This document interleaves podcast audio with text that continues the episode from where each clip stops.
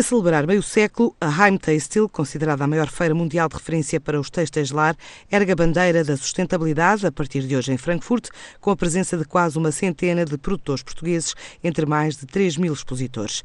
É um evento que vai contar ainda com três fóruns especializados na área dos tecidos sustentáveis e é acompanhado pela correspondente da TSF na Alemanha, Joana de Sousa Dias. 78 empresas portuguesas distribuídas por quase 6 mil metros quadrados, num crescimento que não tem parado na última década. Todos os anos eh, tem aumentado o número de empresas nesta feira e eh, a área ocupada pelas empresas. Cristina Mota, representante oficial da Feira de Frankfurt para Portugal, sublinha a importância da indústria textilar no país. Eh, muitas vezes não particularmente conhecida em Portugal porque é uma eh, indústria orientada sobretudo para o private level, para, para o fabrico para outras marcas e, e é nesta feira que muitas que as empresas encontram os seus clientes em todo o mundo. Para muitas empresas, inclusivamente, é a única feira na qual participam. Portugal leva inovação à feira de textilar mais importante a nível mundial. Portugal conseguiu uma coisa muito importante na Europa,